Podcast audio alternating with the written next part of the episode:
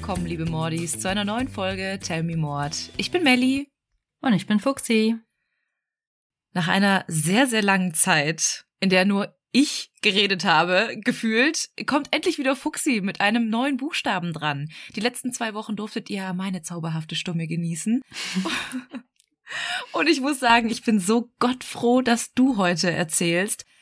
Ich habe heute zu viel geredet. Heute war ein sehr anstrengender Tag und ich freue mich riesig, mich von deiner Stimme jetzt schön berieseln zu lassen.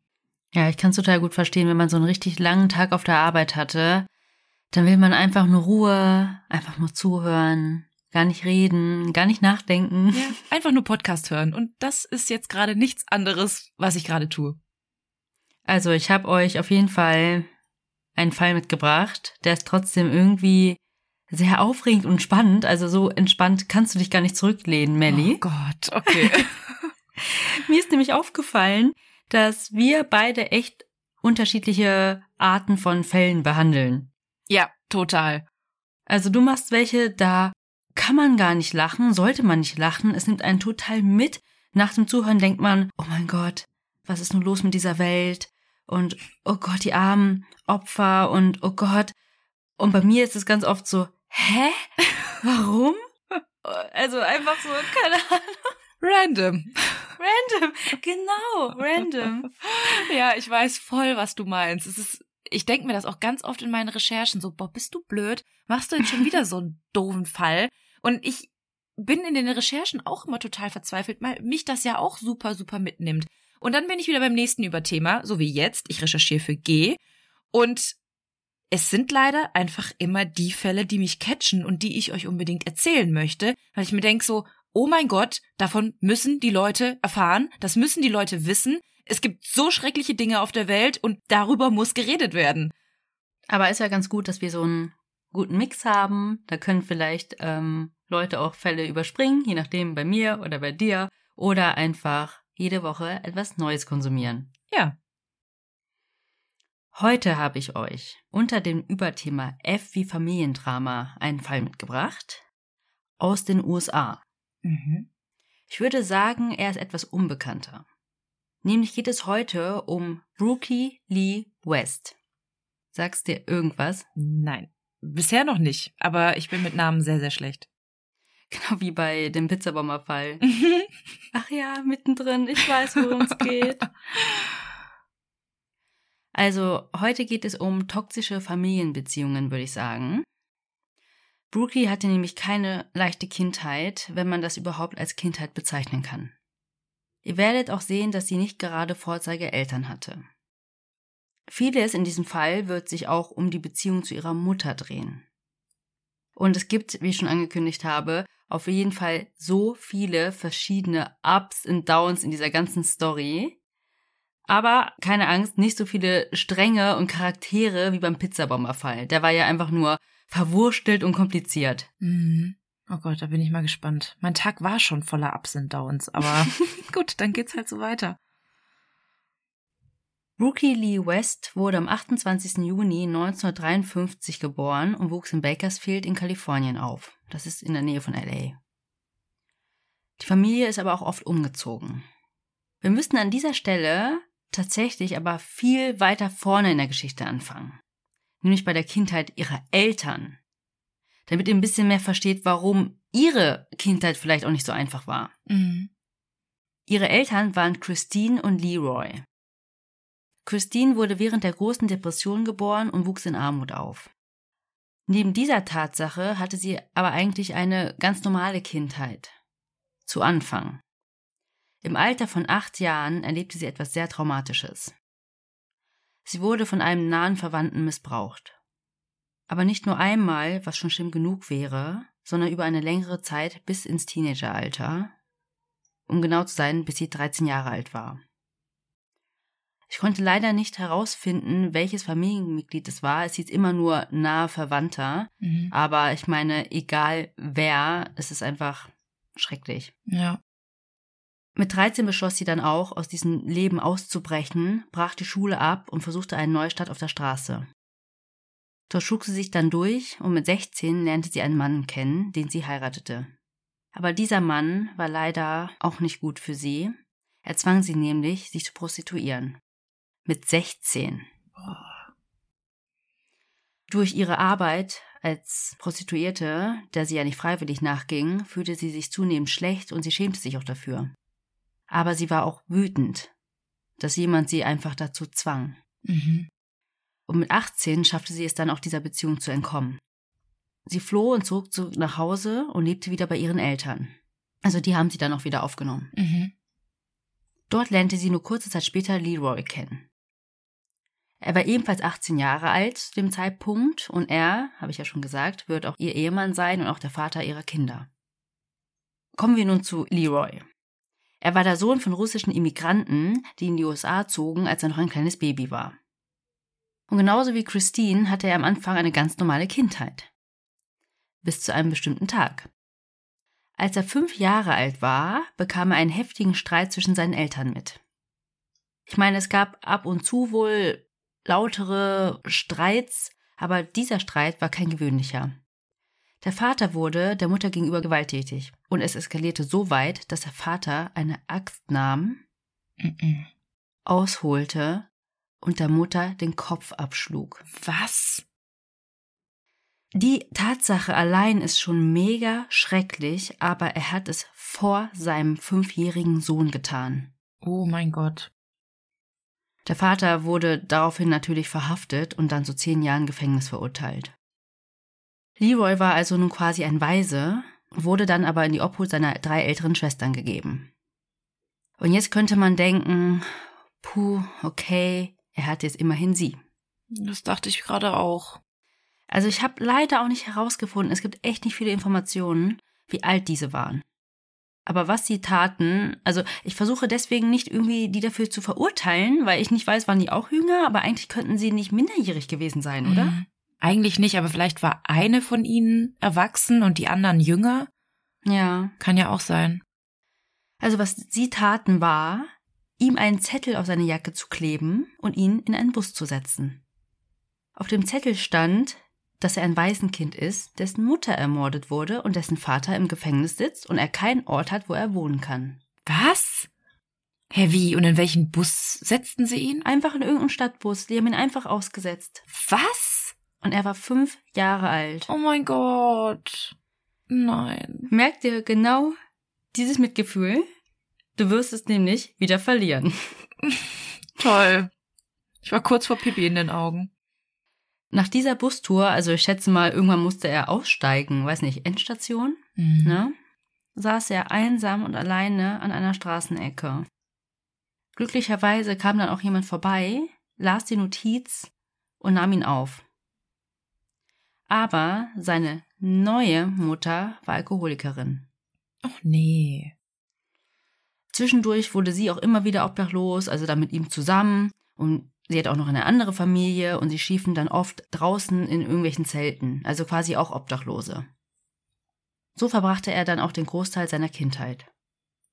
Mit 16 schrieb er sich dann bei der Army ein. Und mit 18 lernte er dann, wie ich ja schon erzählt habe, Christine kennen. Christine und Leroy heirateten schnell und sie bekamen dann im Jahr 1953 ihre Tochter Brookie. Drei Jahre später kam ihr Sohn Travis zur Welt. An dieser Stelle wäre es total schön, erzählen zu können, dass sich zwei Individuen, also Christine und Leroy, mit extrem traumatisierenden Kindheiten gefunden haben, sich gegenseitig stützen können, gemeinsam wachsen und heilen, eine eigene Familie gründen und es besser machen. Aber dann wären wir kein True Crime Podcast. Ganz genau. Zu diesem Zeitpunkt, also nach der Geburt der zwei Kinder, verließ Leroy die Army und arbeitete als Polizist. An dieser Stelle dachte ich auch wieder, nice, er hat was aus sich gemacht. Mhm. Aber, Spoiler-Alarm, jemand wie Leroy dürfte kein Polizist sein. Erstens, er war rassistisch und machte auch kein Hehl daraus. Zweitens, er nutzte seine Machtposition aus. Zum Beispiel verhaftete er Leute wegen Drogenbesitzes, nahm denen die Drogen ab, einen Teil der Drogen behielt er für sich und den anderen Teil verkaufte er an Drogendealer und sackte das Geld ein. Läuft. Aber in welchem Jahr befinden wir uns jetzt gerade? Hm, Das war irgendwann nach der Geburt der zwei Kinder, also 1956. Gut, wir hatten es jetzt wirklich sehr, sehr häufig. Ich möchte keine Polizisten oder Polizistinnen judgen, aber in dieser Zeit damals waren die meisten Beamten weiß, also wahrscheinlich auch die meisten rassistisch. Und wir haben es so oft gehört, dass People of Color damals extrem unterdrückt worden sind. Ähm, heute würde man sagen, er dürfte kein Polizist sein. Damals war er mit Sicherheit nicht der Einzige, der so gehandelt hat.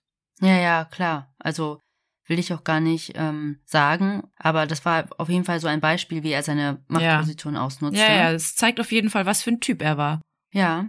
Und was er auch gerne machte, war während seiner Schicht Prostituierte zu besuchen und dann die Zeche zu prellen, weil was sollen sie denn machen? Die Polizei rufen. Ja.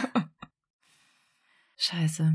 Also, zusammengefasst, er war ein rassistischer und korrupter Polizist, der seine Machtposition ausnutzte. Zudem nahm er viele Drogen, ich habe ja schon gesagt, er behielt auch einen Teil der Drogen für sich und trank auch sehr viel Alkohol.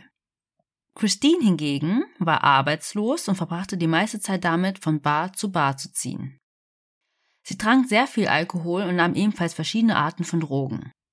Aber was machten die Kinder zu der Zeit? Leroy war arbeiten, Christine war auf ihrem Bartrip und die beiden waren ja noch Kleinkinder. Mhm. Sie mussten für sich selbst sorgen. Christine und Leroy interessierten sich nicht für die Kinder. Alles, was ihnen wichtig war, war trinken, feiern und Drogen nehmen. Als Brookie sieben Jahre alt war, wurde ihr Vater gefeuert. Er wurde nämlich dabei erwischt, wie er Geld klauen wollte. Und die Familie dachte sich dann, okay, das ist ein guter Zeitpunkt für einen Neustart und sie zogen weg. Aber es war immer noch alles in Kalifornien. Aber dort änderte sich auch nicht viel. Jetzt waren die beiden zusammen arbeitslos und auf richtigen Trips. Also manchmal waren sie einfach tagelang nicht zu Hause. Mhm. Mit sieben Jahren zog Brookie also quasi ihren vier Jahre alten Bruder groß. Und die Familie lebte in verschiedenen Motels. Und weil sie ja noch Kleinkinder waren, wussten sie ja auch nicht, wie man kocht oder vielleicht hatten sie auch gar kein Geld, um einkaufen zu gehen. Deswegen sind die tatsächlich immer wieder zu anderen Motelgästen gegangen und haben um Essen gebettelt. Och nein. Die Frage ist jetzt, was schlimmer war. Wenn die Eltern nicht da waren oder wenn sie da waren. Wenn Leroy nämlich zu Hause war, dann misshandelte er die Kinder körperlich und verbal. Und auch hier war es so, also es war ja nicht so, dass Christine und Leroy die perfekte Ehe geführt haben. Sie stritten sich sehr oft auch vor den Kindern. Also es war quasi so, als ob sich Leroys Kindheit noch einmal in seiner neuen Familie abspielen würde. Mhm. Nur ohne Axt. Mm, Ja, noch.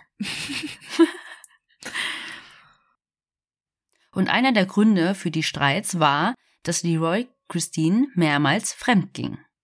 Ach, das war das Problem? Gut, Drogen nahmen sie ja zusammen, also von daher. Es gab dann eine Situation, da kam Leroy alleine nach Hause und Christine konfrontierte ihn mit seiner Untreue. Und dann brach ein Riesenstreit aus. Danach legte sich Christine mit einer Waffe ins Bett. Leroy lag dort schon und schlief.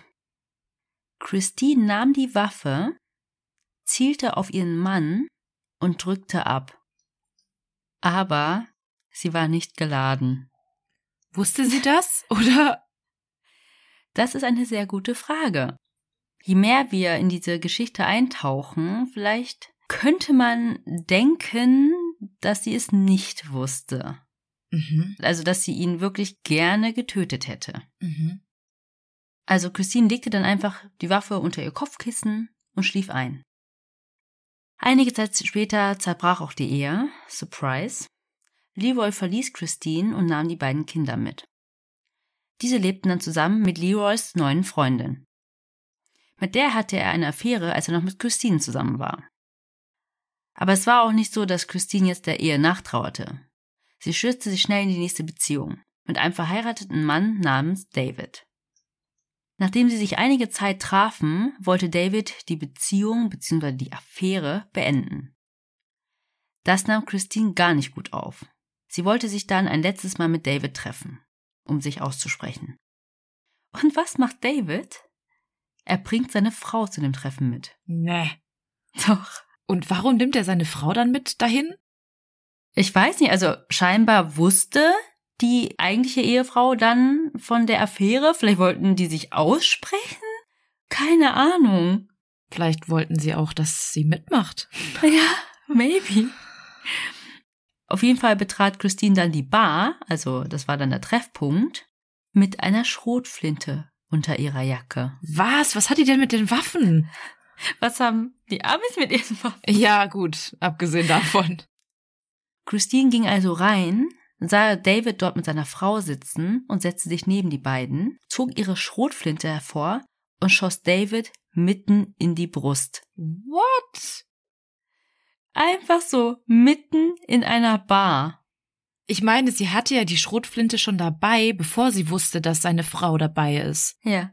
Also ich glaube, es war nicht der Grund, dass die Frau dabei war, dass nee, sie das gemacht hat. Nee, da Mhm. hatte sie wahrscheinlich auch vorher schon vor, ihn zu erschießen. ja. Aber mitten ja. in einer Bar? Es gibt wirklich Mhm. klügere Ideen. Ja, und auch, wie sagt man das, äh, ohne über die Konsequenzen nachzudenken, Mhm. oder? Und auf wundersame Weise überlebte David das, aber trug durch seine Verletzungen sein Leben lang Folgen davon. Christine wurde dann verhaftet. Ich meine, hä, man wusste, was sie das gemacht hat. Mhm. Und dann auch wegen versuchten Mordes angeklagt. Dafür bekam sie 14 Jahre. Und das sprach sich auch im ganzen Ort herum. Brookie und Travis wohnten ja bei dem Vater und seiner neuen Freundin, aber immer noch im gleichen Ort. Heißt, alle Kinder in der Schule wussten, was ihre Mutter getan hatte, und Brookie wurde deswegen von ihren Mitschülern geärgert, gemobbt, gemieden. Ach, krass. Und was macht Leroy als Dad of the Year? Er wusste nicht, wie er Travis erzählen konnte, was seine Mutter getan hat, also der Jüngere wusste es nicht. Mhm. Deswegen brachte er die ältere Schwester Brookie dazu, Travis zu erzählen, dass seine Mutter tot ist.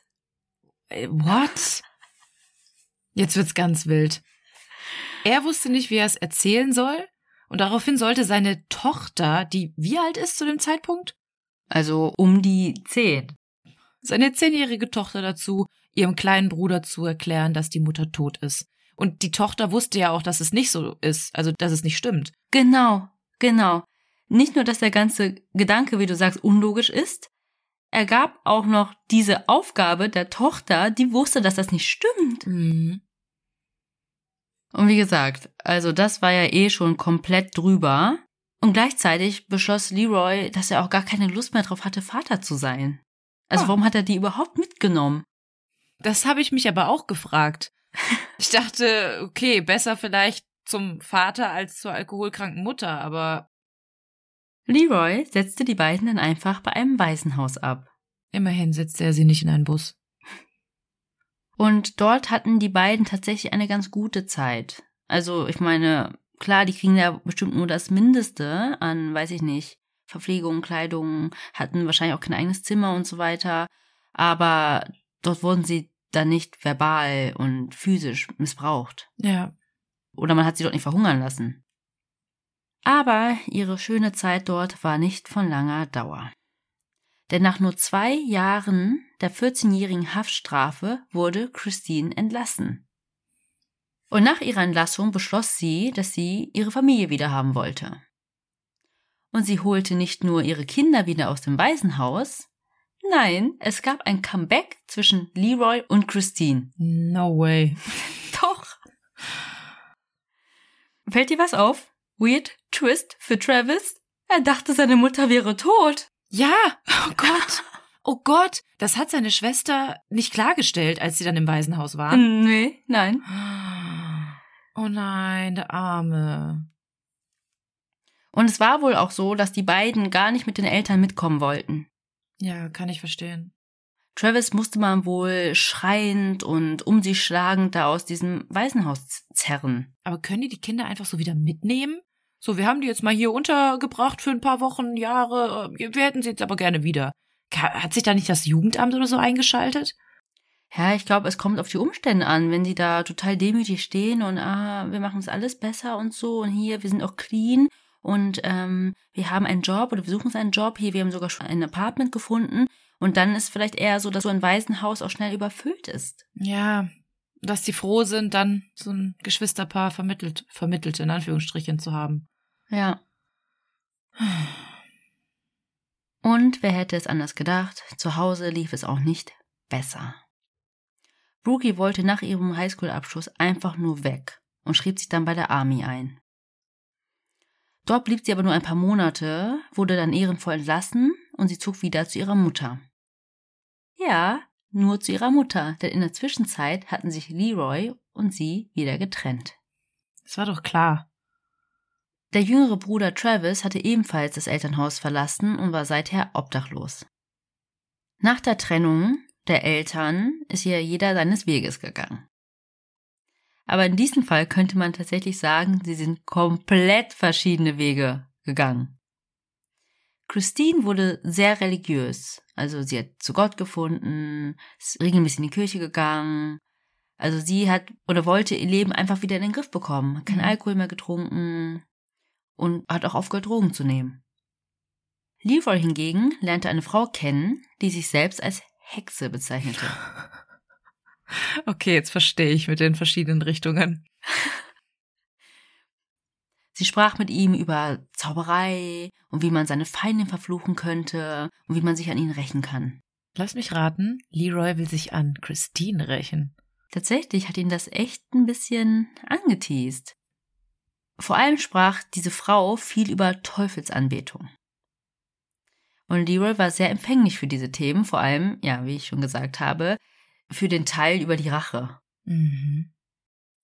Also Leroy wurde also förmlich von dieser dunklen Welt eingesogen. Also eigentlich das komplette Gegenteil von Gott. Mhm.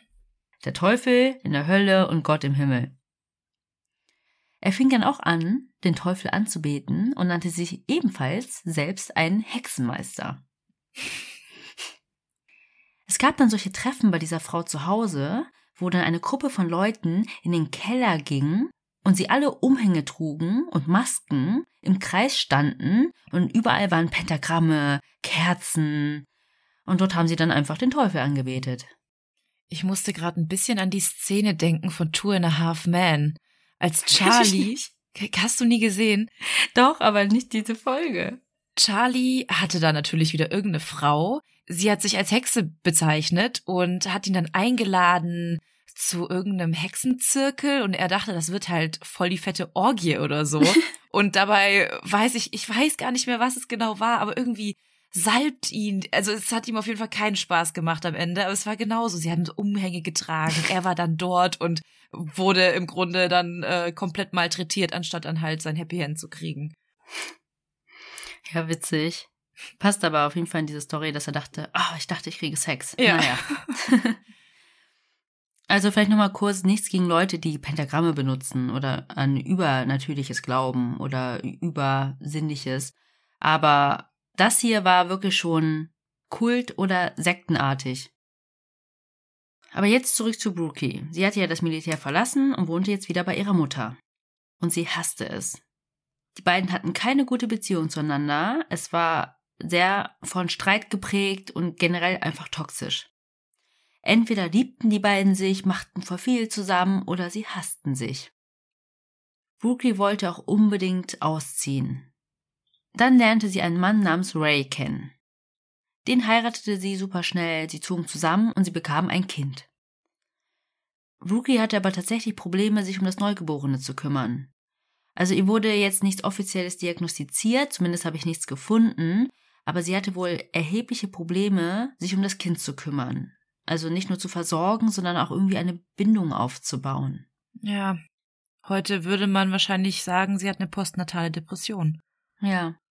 Also deswegen sage ich, ich habe nichts gefunden, dass mhm. es dann mhm. hieß, ne, daran hat's gelegen. Aber auf jeden Fall war sie sehr unglücklich damit und auch überfordert. Mhm. Ja, ich glaube, das Problem war einfach, früher hat man einfach auch nicht gewusst, was das sein soll, weil man einfach dachte, eine Frau hat glücklich zu sein, wenn sie ein Kind bekommt. Und wenn das dann nicht der Fall ist, dann liegt es dann an der Frau und nicht vielleicht irgendwie an den Hormonen oder einfach an der Depression. Hm, ja. Schwerwiegend kam halt auch noch hinzu, dass Ray und sie es finanziell nicht leicht hatten. Also es waren einfach ganz, ganz viele verschiedene Faktoren, die damit reingespielt mhm. haben. Und nach ein paar Jahren entschloss sich Brookie dazu, das Kind zur Adoption freizugeben. Aber das kam für Ray nicht in Frage. Er wollte das Kind haben bzw. behalten. Und was soll ich sagen? Brookie, ähnlich wie ihre Mutter, mochte es nicht so, wenn Dinge nicht so laufen, wie sie es möchte. Sie schaltete dann ihren Vater ein, der, wie wir wissen, nicht gerade mit den nettesten Leuten zu tun hat. Eines Tages tauchte ein maskierter Mann vor der Tür von Rays Großmutter auf. Sie öffnete die Tür und der maskierte Mann schoss ihr einfach in die Brust. Es konnte nie herausgefunden werden, wer dieser maskierte Mann war. Aber wir kennen ja jemanden, der gerne Umhänge trug und auch mal eine Maske. Mhm. Nach dieser ganzen Tragödie, also vielleicht sollte ich dazu sagen, die Großmutter hat überlebt, willigte Ray ein, das Kind zur Adoption freizugeben. Also er hat auch irgendwie eine Verbindung gesehen. Okay. Aber eigentlich ja auch total sinnlos, oder? Also, wofür sollte das gut sein? Ihn einzuschüchtern. Okay. Aber sie war ja noch glücklich mit ihm. Zumindest war sie noch mit ihm verheiratet, oder? Ja, also ich habe jetzt nicht gelesen, dass die irgendwie auch eine toxische Beziehung hatten oder es da irgendwie zu gewalttätigen Auseinandersetzungen kam, aber auf jeden Fall, ja, haben sie dann das Kind zur Adoption freigegeben und sich dann auch scheiden lassen. Ah, okay. So, jetzt die Frage, wohin?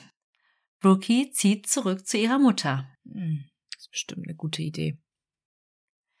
Und falls ihr es bis jetzt noch nicht gemerkt habt, die Beziehung dieser beiden Frauen ist in dem heutigen Fall wirklich, wirklich sehr wichtig. Also steht eigentlich im Mittelpunkt. Also lebte Brookie wieder bei ihrer Mutter, sie verstanden sich nicht gut, es war eigentlich wie vorher. Brookie hatte immer das Gefühl, dass die Mutter ihr Leben kontrollieren möchte. Die Mutter hatte das Gefühl, dass Brookie sie mobbt und ich glaube, das ging so in beide Richtungen. Zudem kam auch hier, dass sie beide kein Geld hatten, also sie hatten beide keinen festen Job. Was sie dann gerne machten, war gemeinsame Ausflüge, um Läden auszurauben. Dabei wurden sie einmal erwischt und sie bekamen beide 30 Tage Gefängnis. Was sie auch gerne gemeinsam gemacht haben, ist Männer, ich sag mal, kennenzulernen. Und jetzt rate mal wo. Oh Gott, wenn du das schon so fragst, dann ist es ein sehr weirder Ort. In der Bar wird es wahrscheinlich nicht sein. Genau. Im Supermarkt. Das wäre aber auch noch harmlos. Die beiden sind tatsächlich zu AA-Meetings gegangen, also für Nein. anonyme Alkoholiker, um dort Männer kennenzulernen. Das sind genau die richtigen. Ja, vor allem sind das Leute, die irgendwie den Absprung schaffen wollen und dann kommen diese beiden Frauen da an und bringen einfach nur Chaos. Ja, vor allem Christine, die ja selber Alkoholikerin ist. Ich weiß gar nicht, doch, nee, die hat da aufgehört zu trinken, seitdem sie zur Religion gefunden hat. Ah, ah, okay. Ach so, religiös ist sie, aber Geschäfte ausrauben geht trotzdem. Ja, du darfst nicht klauen. Aber die finanzielle Situation besserte sich zumindest, weil Brookie fand einen ganz guten Job. Also ich konnte auch hier nicht herausfinden, was das für ein Job war. Auf jeden Fall hatte sie genug Geld, um sich und ihrer Mutter ein Haus zu kaufen und sich nebenbei noch einen Jaguar zu gönnen. Mhm. Mit Sicherheit nichts ganz Legales. Habe ich auch gedacht. Also ich habe das alles natürlich jetzt schneller erzählt. Leute, wir haben ja immer nur so eine Stunde gemeinsam. Aber wir sind jetzt schon im Jahr 1994 und Brookie ist mittlerweile schon 41. Also das alles spielte sich ne, ab in ihren 20ern und 30ern und jetzt ist sie 41. Und sie lernte bei einem dieser AA-Meetings einen Mann kennen namens Howard St. John. Er war 35 Jahre alt, Alkoholiker, der sein Leben wieder in den Griff bekommen wollte. Deswegen war er ja bei diesem Treffen. Aber dann lernte er Brookie kennen. Und auch hier ging's wieder super schnell. Nach nur ein paar Wochen heirateten die beiden. Howard zog zu Brookie und ihrer Mutter. Das lief gar nicht gut, denn Christine konnte Howard einfach nicht ausstehen. Man weiß nicht warum, aber es könnte vielleicht sein, dass jetzt ihre Tochter wen anders hat und nicht mal die ganze Aufmerksamkeit auf ihr lag. Ich weiß es nicht. Sie Mhm. konnte ihn einfach nicht ausstehen. Und für Brookie war das dann so, dass sie es einfach nicht mehr ertragen konnte. Howard und ihre Mutter stritten sich, sie stritt sich mit ihrer Mutter. Und es war einfach immer nur Stress, immer nur schlechte Stimmung.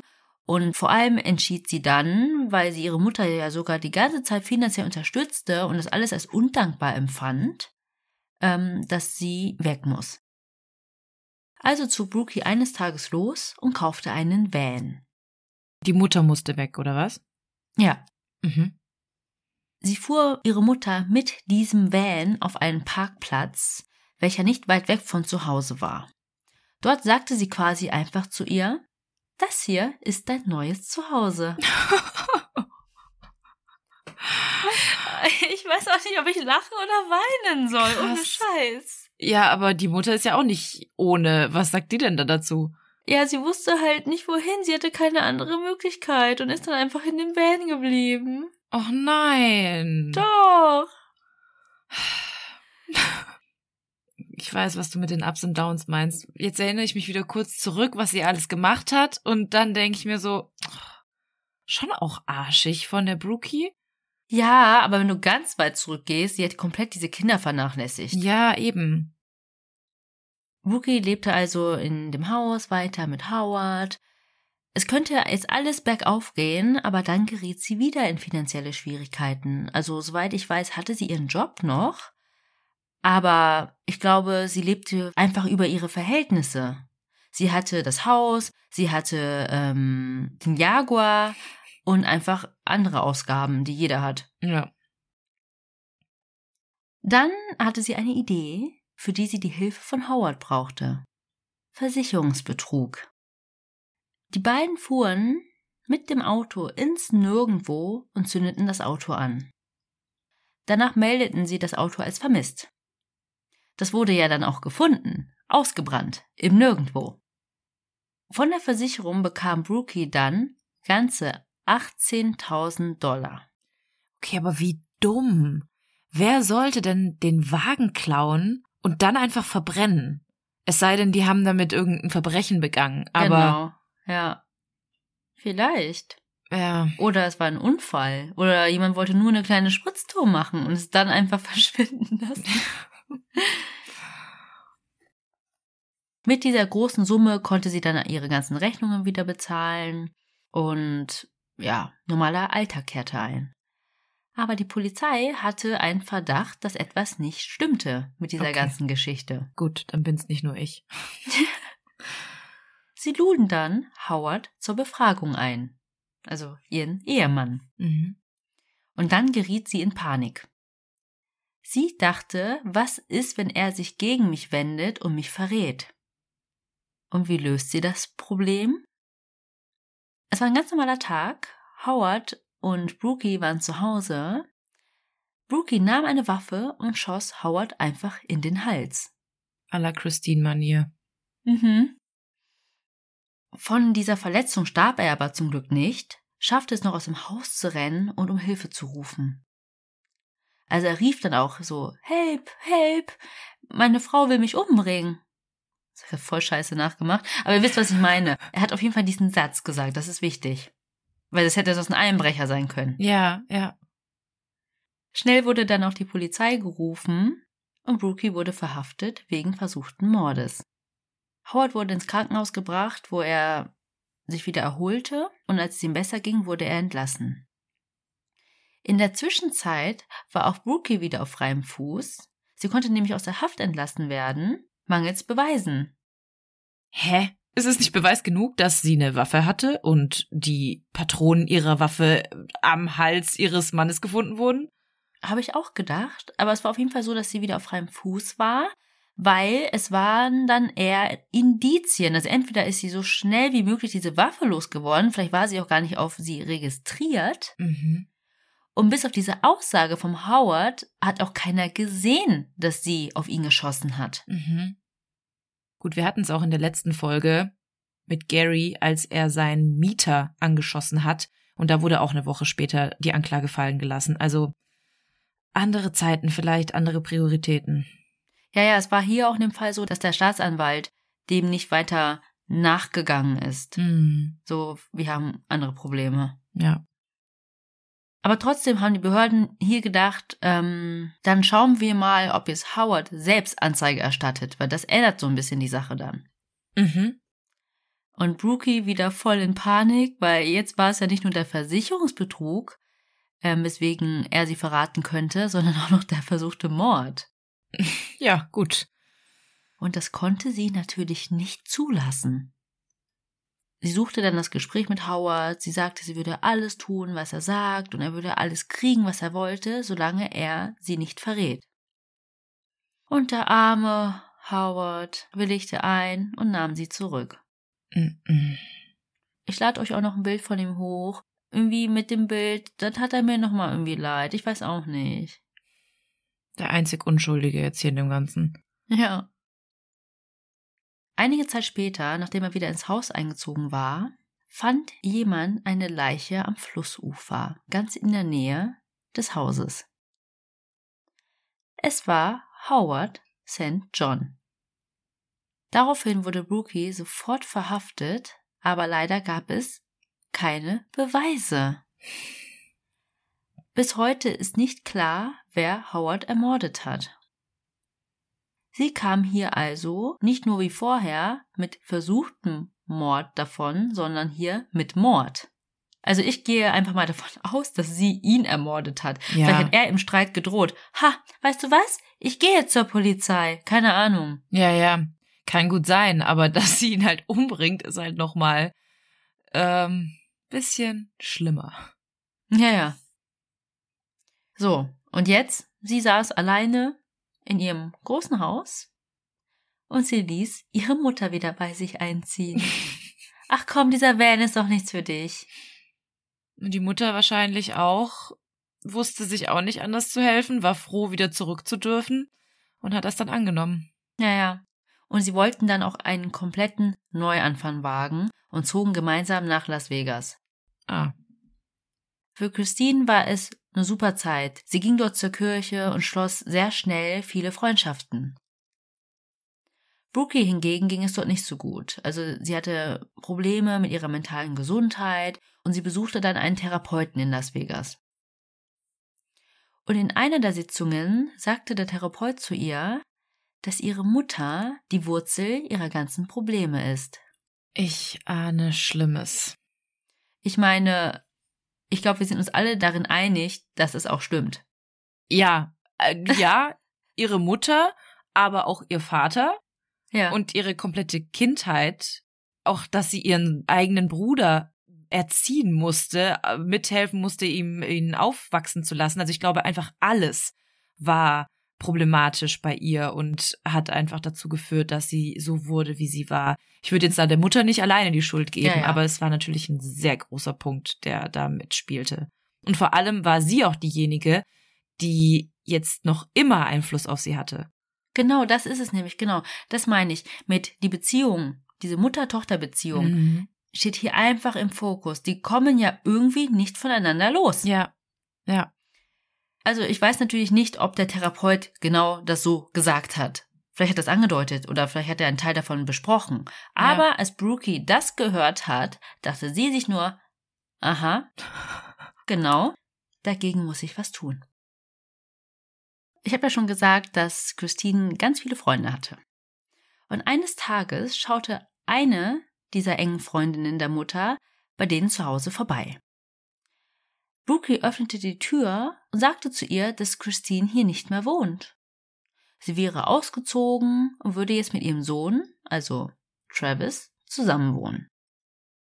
Das kam der Freundin dann auch komisch vor, weil erstens hätte Christine das doch erzählt Mhm. und zweitens, Travis war obdachlos. Die wohnen zusammen in dem Van. Hallo. So gesehen sind sie gar nicht obdachlos. Aber diese Freundin stellte dann keine großen Fragen, sie glaubte einfach die Geschichte und ging wieder. Am 5. Februar 2001, zwei Jahre nachdem Christine das letzte Mal gesehen wurde, bekam der Eigentümer einer Lagerraumvermietungsfirma vermehrt Beschwerden über einen üblen, fauligen Geruch. Er schickte dann einen seiner Mitarbeiter dorthin, um herauszufinden, woher der Geruch kam und was es sein könnte. Hm. Dieser stellte dann auch fest, dass der Geruch aus einem bestimmten Lagerraum kam mit der Nummer 317. Und wem gehörte der Lagerraum wohl? Hm. Brookie? Genau.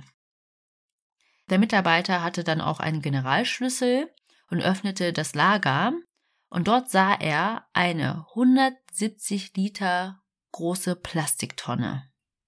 Also ich, Leute, ich habe es für euch mal berechnet. Es waren 45 Gallons.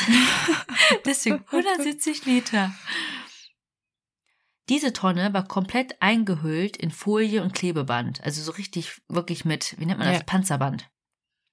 Deswegen konnte der Mitarbeiter sie nicht einfach öffnen, um hineinzuschauen, was drin ist. Mhm. Und das war vielleicht auch besser für ihn. Aber er war sich zu 100% sicher, dass der Geruch genau von dieser Tonne kam. Und als er sich die Tonne dann näher anschaute, sah er, dass aus dem Boden der Tonne eine dunkle Masse, also so eine dickflüssige Flüssigkeit herauskam. Er rief dann die Polizei. Diese konnte dann die Tonne öffnen und was sie vorfand, war selbst für erfahrene Ermittler unglaublich ekelhaft. Und jetzt möchte ich mal eine ganz kurze Triggerwarnung aussprechen, weil ich werde euch das jetzt ähm, ja ein bisschen genauer beschreiben. Zuerst hat man eine Schicht toter Maden gesehen und darunter waren menschliche Überreste. Und die Zersetzung war so weit fortgeschritten, dass sich die meisten Organe bereits verflüssigt haben. Also dort in dieser Tonne war etwas, was halb fest war und halb flüssig. Aber trotzdem in der Form eines Würfels wegen der Tonne. Hm. Man konnte dann wirklich wie in einem Wackelpudding Oh sehen, dass zwischendrin Knochen waren. Ach du Heilige. Weil es waren ja zwei Jahre. Mhm. Und in der Masse befand sich auch noch der Kopf, der in einer Plastiktüte war. Aufgrund des ganzen, ja, Zustands des Körpers, der Leiche, konnte man schwer feststellen, wie diese Person zu Tode gekommen ist. Und auch nicht, wie lange diese Person wohl dort schon lag. Die Autopsie ergab trotzdem, dass die Überreste zu Brookies Mutter gehörten, Christine. Ja, stimmt, man hatte ja auch ihre DNA. Sie war ja auch schon mal im Gefängnis. Ja. Darauf wurde Brookie verhaftet, weil es ja auch ihr Lagerraum war. Ja, stimmt, abgesehen davon. Sie wurde dann befragt, aber es gab auch hier eigentlich nur Indizien. Es war zwar ihr Lagerraum, aber es heißt ja nicht, dass du diese Person ermordet hast, nur weil dir der Lagerraum gehört. Ja, klar. Jemand kann das ja auch einfach da verstecken. Mhm. Deswegen hofften die Ermittler, dass Brookie einfach gestehen würde. Aber das tat sie nicht. Sie sagte, dass sie ihre Mutter nicht getötet hat. Aber sie gab zu, dass sie sie in diese Tonne gesteckt hat. Hä? Habe ich auch gedacht, hä? Lüg doch bitte ganz. Ihrer Aussage nach waren die beiden zusammen auf einem Roadtrip und verbrachten dann eine Nacht in einem Motel. Christine starb dann eines natürlichen Todes im Schlaf. Als Brookie sie dann am nächsten Morgen fand, geriet sie in Panik und wusste nicht, was sie tun sollte. Sie sagte dann auch niemandem, dass ihre Mutter tot war, weil sie Angst hatte, dass die Polizei sie verdächtigen würde, weil sie ja bereits wegen eines anderen Mordes an Howard ne, unter Verdacht stand Ja. und man ihr einfach nicht glauben würde. Deswegen hat sie dann einfach schnell, ich sag mal, die Leiche versteckt und keinem was davon erzählt. Diese Story fanden die Ermittler auch merkwürdig, aber irgendwie war sie auch in sich logisch. Ja. ich weiß jetzt nicht, ob ich die so logisch finden würde.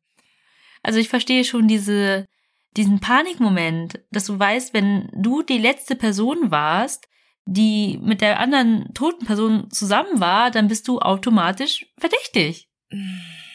Ja, schon.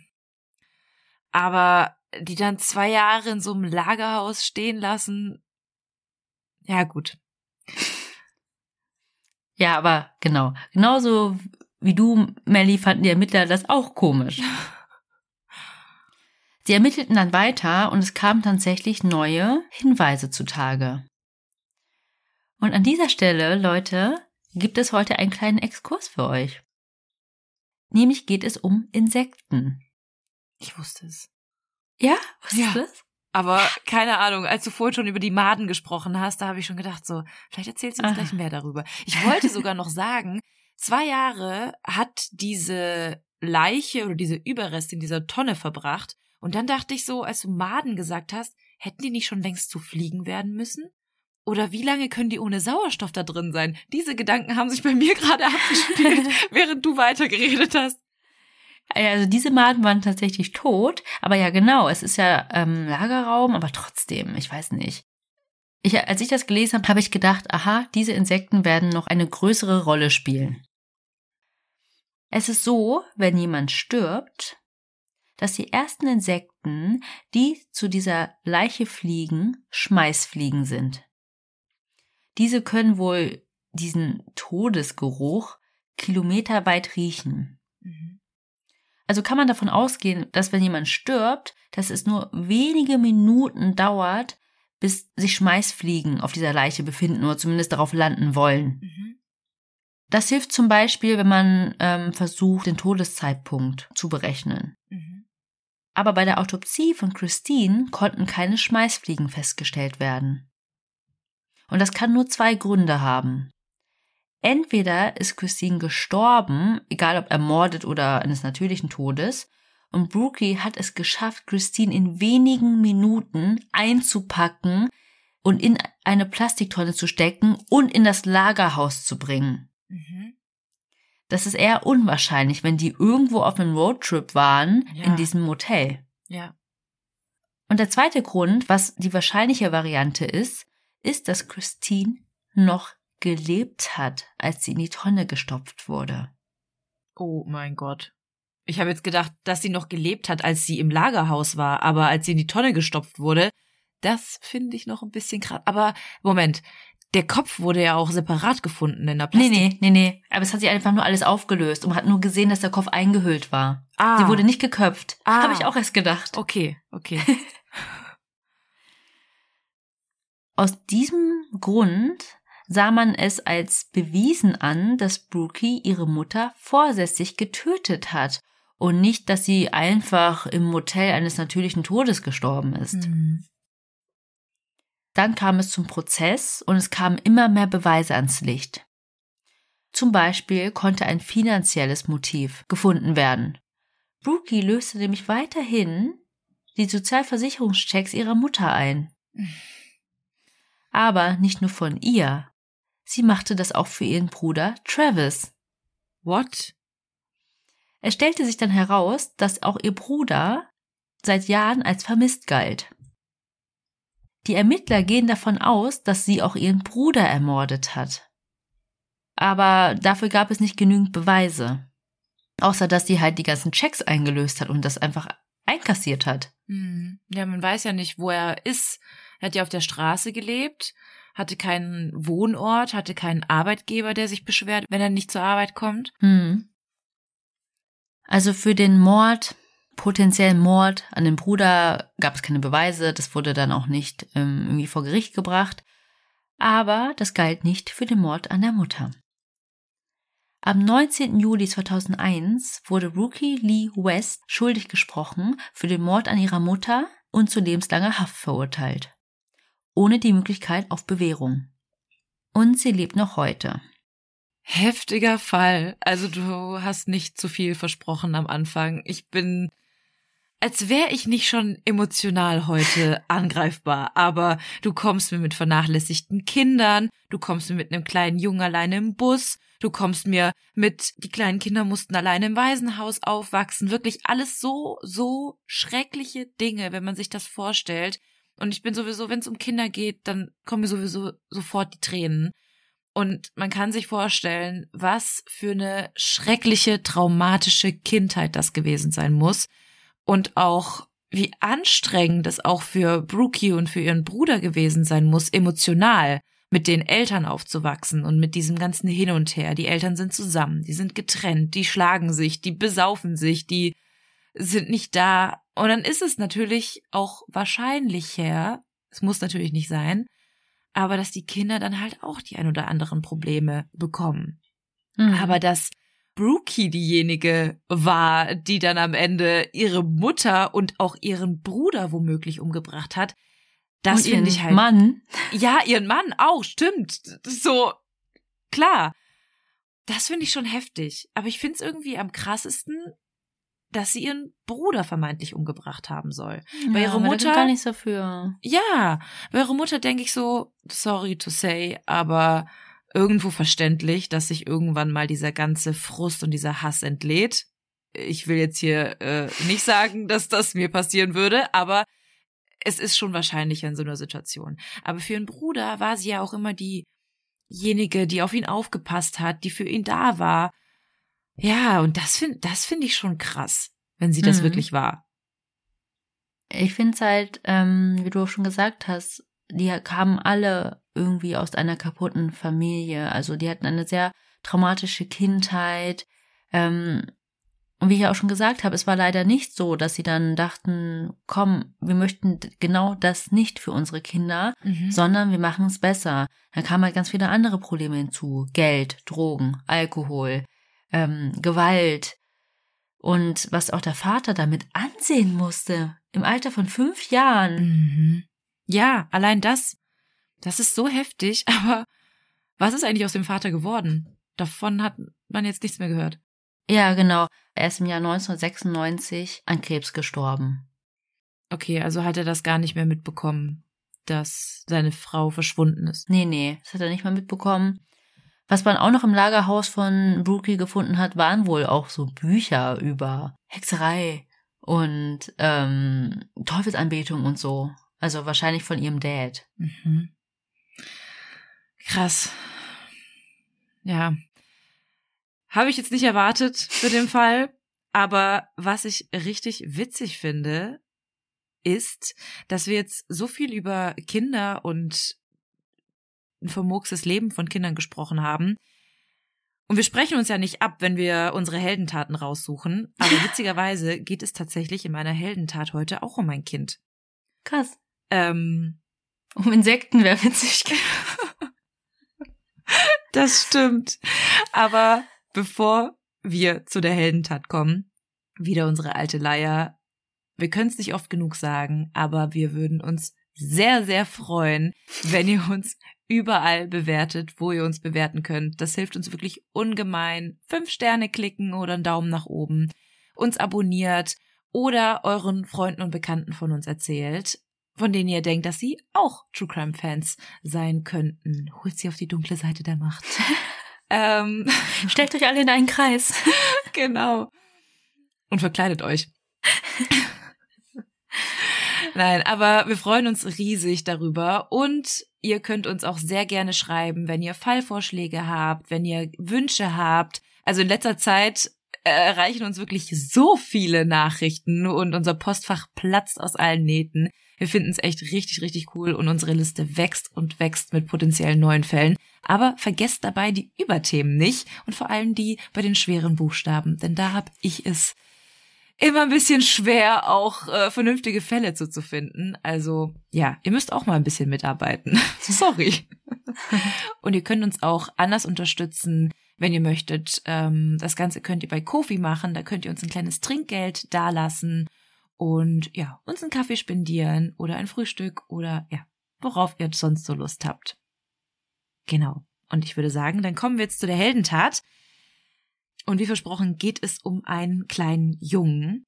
Und die Überschrift lautet, Frau rettet Zweijährigen vor LKW und verliert dabei einen Arm. Was? Alles passiert in Sekundenschnelle. In der chinesischen Provinz Sichuan lief ein zweijähriger Junge auf die Straße ohne nach links und rechts zu schauen. Von der Seite näherte sich ein großer LKW und hätte das Kind wohl tödlich erwischt, hätte nicht eine Passantin geistesgegenwärtig gehandelt. Wie Bilder einer Überwachungskamera zeigen, warf sich Ran Tilan in allerletzten Sekunde dazwischen. Damit rettete sie dem Zweijährigen wahrscheinlich das Leben. Der Junge wurde lediglich leicht verletzt. Die 46-jährige Chinesin musste dafür aber selbst teuer bezahlen. Sie wurde bei ihrer Rettungstat schwer verletzt und fiel ins Koma. Im Krankenhaus musste ihr ein Arm amputiert werden. Dennoch bereut Tilan ihren Mut nicht. Ich bin froh, dass ich ihn zu fassen bekommen habe, sagte sie. Sonst wäre er tot. In dem Moment habe ich an nichts gedacht. Ich wollte nur den Jungen retten. Das Kind ist erst zwei Jahre alt. Ein Arm ist es wert, gegen ein Leben getauscht zu werden. Gleichzeitig gibt sie aber zu, dass sie eine Zeit lang brauchen werde, um sich auf die neue Lebenssituation einzustellen. Chinesische Medien haben auch berichtet, dass Tilan und ihr Mann seit mehr als zehn Jahren einen Laden betreiben und deshalb in der Gegend viele Menschen kennen, unter anderem auch die Mutter des zweijährigen Jungen. Die ist der Lebensretterin so dankbar, dass sie immerhin etwa ein Viertel ihrer Krankenhausrechnung bezahlt hat. Sie hat unsere ganze Familie gerettet, sagte die Mutter. Auch im Internet wird Ran Tilan als Heldin gefeiert, und die Lebensretterin erwartet nun eine Hauttransplantation. Wenn diese gut verläuft, soll sie das Krankenhaus nach zehn Tagen wieder verlassen können. Das ist tatsächlich genau zehn Tage her. Ach krass. Also vielleicht hat es Ran Chilan jetzt mittlerweile auch nach Hause geschafft. Boah. Und jetzt stell dir mal vor, sie hat jetzt einem zukünftigen Serienkiller das Leben gerettet. Nein, stellen wir vor, es ist ein Arzt oder Nobelpreisträger. Ja, ein Nobelpreisträger. Nein, finde ich mega, mega mutig und auch voll schön, dann die Dankbarkeit der Eltern und der ja. ganzen Gemeinde ähm, zu spüren. Ja. Und noch ganz kurz zu unserer Heldentat aus der letzten Woche. Da habe ich ja berichtet, dass ich im Schulsanitätsdienst war und junge Leute aufgefordert, erste Hilfe zu leisten. Und ihr könnt euch nicht vorstellen, wie viele Nachrichten uns auch erreicht haben von Leuten, die ebenfalls im Schulsanitätsdienst sind. Ich dachte, das wäre so ein Special-Ding von meiner Schule, aber ja, scheint sich wohl in Deutschland rumgesprochen zu haben, dass es gar nicht schlecht ist, junge Leute zu motivieren, zu helfen. Hm. Ja, finde ich auch cool. Vielleicht gab es das bei uns auch, ich habe es nicht mitbekommen. Man muss dazu sagen, wir wurden gezwungen. Es war einfach unser Klassenprojekt in der achten Klasse. Wir konnten nicht anders. Wenn die lade mal ein paar Bilder von dir hoch aus der achten Klasse. Wir haben tatsächlich ein richtig, richtig cooles Gruppenbild, auf dem wir alle unsere eigens designten T-Shirts tragen. Oh, das muss ich echt mal raussuchen. Das wäre so witzig. Bitte. Ja, dann würde ich sagen, war's für diese Woche. Melly hat mir schon erzählt, nächste Woche wird wieder heavy.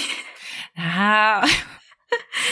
Es wird ein spannender Fall. Es wird wirklich sehr, sehr spannend und ich glaube, sehr wenige haben den auf dem Schirm obwohl der eigentlich viel präsenter sein müsste. Hm, okay, dann ein unbekannterer Fall. Aber ich bin auf jeden Fall sehr gespannt. Ich habe mich natürlich nicht darüber informiert, sondern ja, du hast nur das Überthema verraten. Wir hören uns dann nächste Woche wieder und bis dahin bleibt uns nur noch zu sagen, was wir immer sagen. Wir hoffen, ihr habt Lust auf mehr bekommen. Oder Mormort und bis zur nächsten Woche. Tschüss.